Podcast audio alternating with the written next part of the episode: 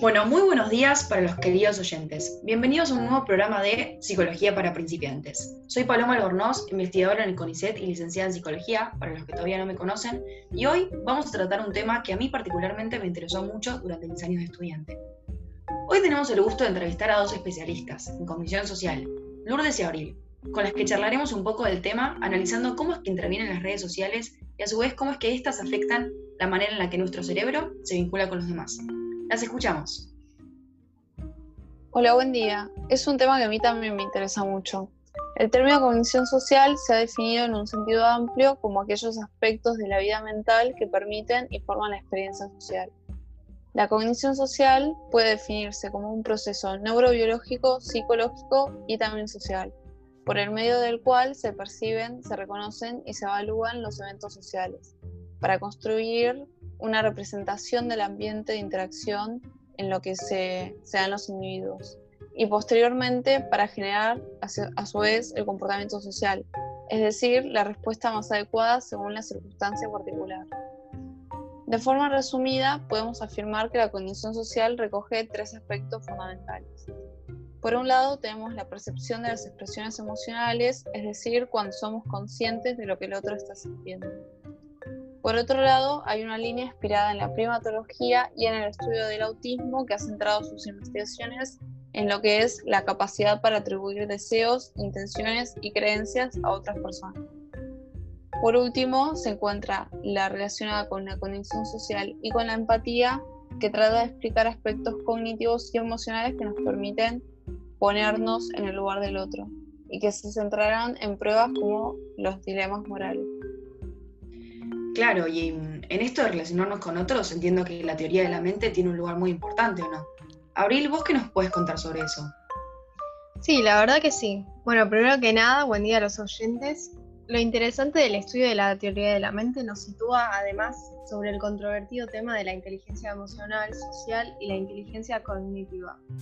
El concepto de inteligencia emocional y social recoge básicamente los siguientes componentes la capacidad de ser conscientes y de expresar las emociones propias, la habilidad de ser conscientes de los sentimientos de los otros y establecer relaciones interpersonales, la capacidad para regular los estados emocionales, la posibilidad de solventar los problemas de la naturaleza personal e interpersonal que se nos planteen, y la capacidad de interactuar con el entorno para generar emociones positivas que nos sirvan como automotivadoras. ¿Y qué sucede con las relaciones con los demás por medio de la famosa virtualidad? Y con el ajetreado ritmo actual en las grandes ciudades, el tiempo disponible para tener conciencia de las emociones de nuestros vínculos cara a cara es limitado. Así que los minutos destinados a dar me gusta pasan a ser más prácticas e implican una menor inversión en las relaciones con personas cercanas e importantes.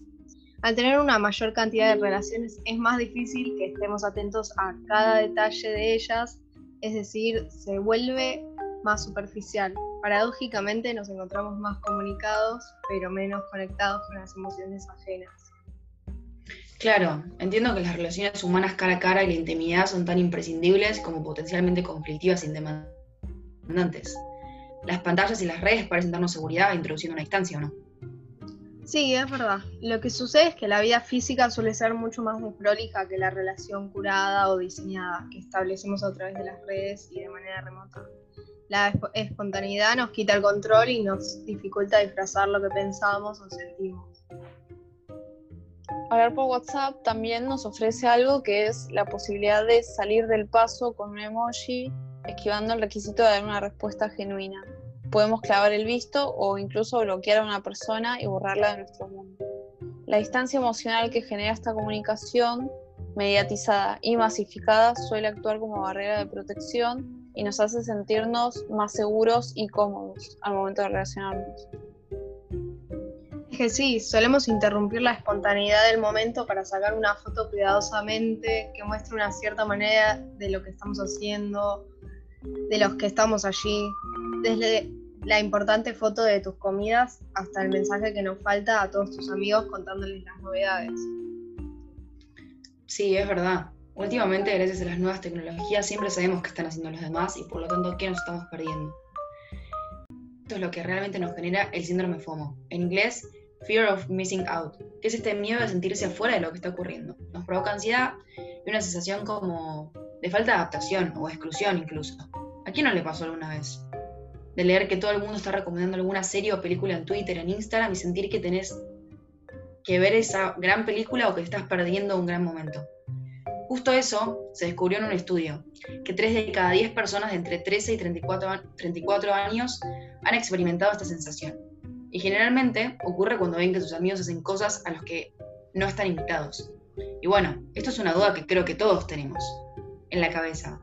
Si estar al tanto de detalles de la vida de amigos y familiares por mirar los posteos que comparten, ¿eso nos hace realmente saber qué está pasando en sus vidas o nos ofrece una sensación falsa? Bueno. Y bueno, es ahí donde nuestro cerebro una vez más nos tiene una trampa. Ver frecuentemente fotos e información de una persona nos ofrece una sensación de conexión ilusoria que sin embargo sacia nuestro instinto social original a corto plazo. Lo preocupante de esto es la ilusión de conexión con otros que afecta negativamente las habilidades sociales y debilita nuestra capacidad de interactuar cara a cara. Claro, entiendo. Es más grave entonces de lo que parece. Y siendo el cerebro el órgano social del cuerpo, ¿Cómo afecta en él esta nueva dinámica para relacionarnos con los demás?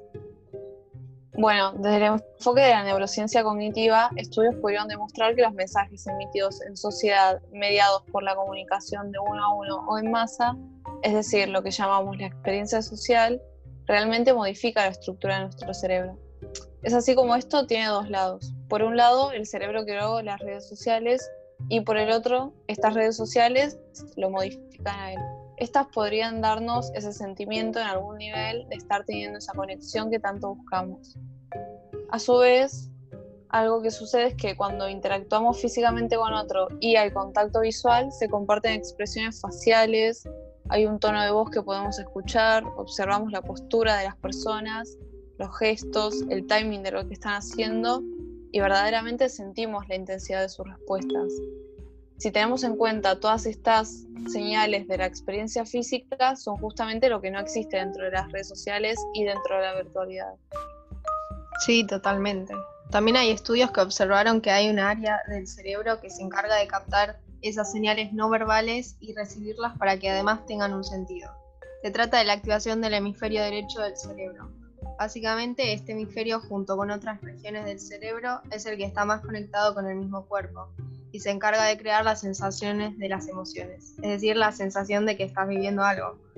Entendiendo esto, una de las preocupaciones más actuales tiene que ver con el hecho de que cuando la gente se relaciona más tiempo usando lenguaje únicamente verbal, a través de un mensaje de texto, se está activando principalmente el hemisferio izquierdo del cerebro, el cual se encuentra menos conectado de las partes bajas encargadas de sentir la intensidad de esas emociones. Entonces entiendo que si las redes sociales comienzan a reemplazar el tiempo de las interacciones que son cara a cara, los cerebros de las nuevas generaciones van a terminar acostumbrándose cada vez más a una experiencia superficial de lo que son las emociones.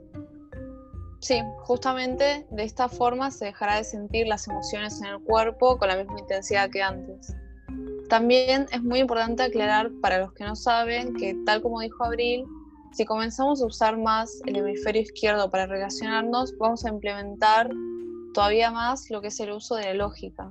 Esto se puede ver, por ejemplo, cuando comenzamos a utilizar gran cantidad de nuestro tiempo analizando cómo es que van a reaccionar las personas al contenido que publicamos, si les vamos a gustar o no, o incluso esto se ve presente cuando nos comenzamos a identificar con cómo los demás reaccionan a este contenido que publicamos.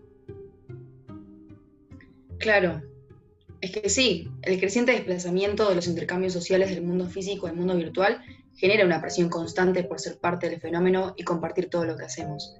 Las fotografías y bueno, todo lo que lleva la edición, la preparación de estas, se convirtieron en el lenguaje más utilizado en estas plataformas, lo cual acentúa el peso de la apariencia exterior en la conformación de nuestro self a los ojos de los demás, y por ende de nosotros mismos, por sobre otros aspectos de nuestra persona. Claro, totalmente. Es como que, en pocas palabras, nuestra autoestima queda íntimamente ligada al efecto que producimos en los demás y al mismo tiempo en el que ellos nos producen. Sé que todo esto suena muy negativo eh, para todos los que nos están escuchando, pero es importante remarcar que las redes sociales son solo una herramienta y que se entienda que la responsabilidad de que éstas no reemplacen la calidad de nuestros vínculos es totalmente nuestra. Claro. También es necesario encontrar espacios para correr riesgos, dejar lugar a la espontaneidad del momento y procurar eh, ocasiones que sean compartidas, resistiendo a la tentación de escaparse a lo seguro, escondiéndonos detrás de una pantalla.